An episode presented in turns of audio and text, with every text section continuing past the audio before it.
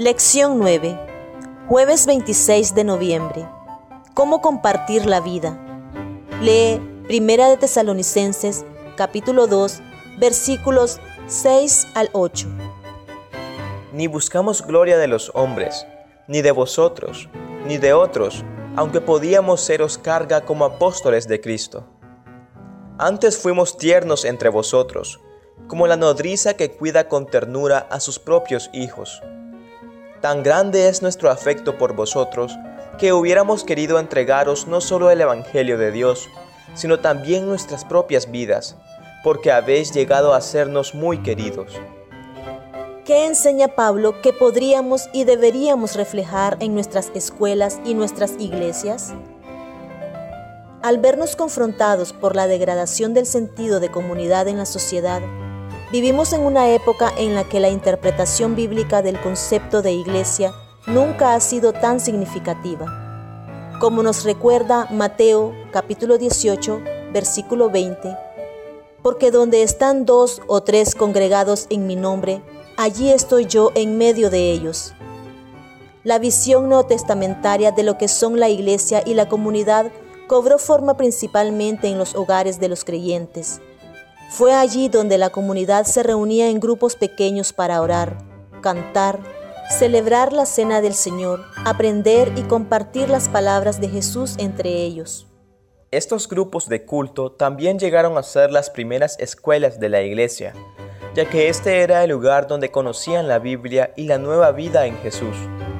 Los escritos de Pablo, como Romanos capítulo 12, versículo 2, no se amolden al mundo actual, sino sean transformados mediante la renovación de su mente.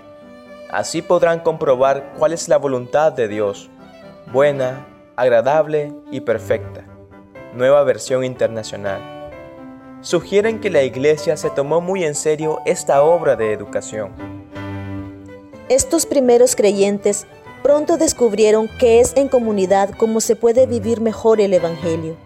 En comunidad tenemos razones para cantar más fuerte, orar con más fervor y ser más cariñosos y compasivos. Cuando escuchamos a otros hablar de la bondad de Dios, sentimos lo bueno que ha sido con nosotros cuando escuchamos de las luchas y las heridas de los demás, sentimos el cuidado de Dios en nuestra vida y experimentamos un deseo renovado de ser instrumentos de su gracia y de su poder sanador. En el pasaje de hoy, Pablo afirma que el Evangelio de Dios lo es todo. El poder de la cruz, la resurrección del Señor, la promesa de su regreso. Simplemente, no había mejor noticia en todo el mundo y Pablo pasó su vida entregado al desafío de compartir la historia de Jesús con total integridad y compromiso.